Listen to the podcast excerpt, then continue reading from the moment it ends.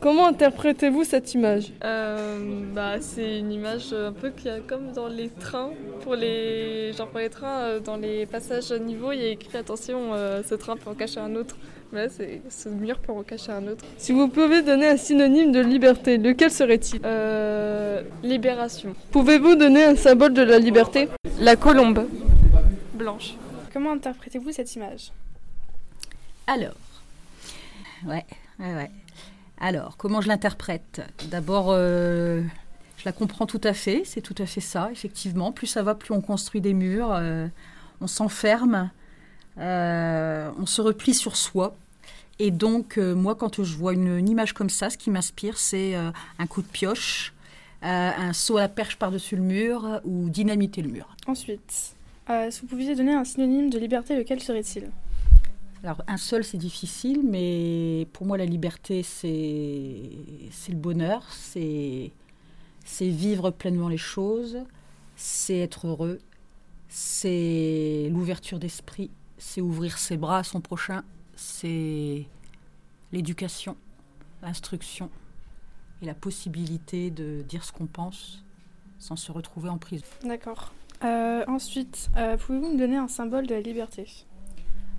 Eh bien, un mur qu'on détruit, une frontière qu'on ouvre, une porte qu'on ouvre, des bras qui accueillent, un oiseau qui s'envole.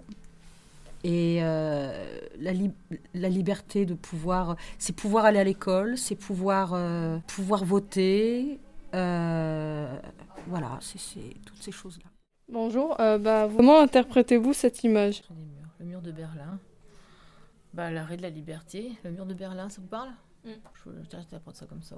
Si vous pouvez donner un synonyme de, de liberté, lequel serait-il? Un synonyme de liberté. Évasion. Pouvez-vous donner un symbole de la liberté? Euh, une colombe qui s'envole. Euh, Pourquoi? Quand elle part, elle est libre d'aller où elle veut. Euh, Première question, comment interprétez-vous cette image?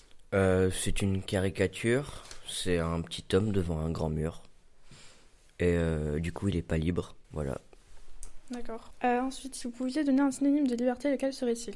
La liberté, c'est euh, c'est le bonheur, c'est être libre. Ensuite, euh, pouvez-vous me donner un symbole de la liberté? Un symbole de la liberté, bah la France, Pourquoi? Parce que la France est un pays libre.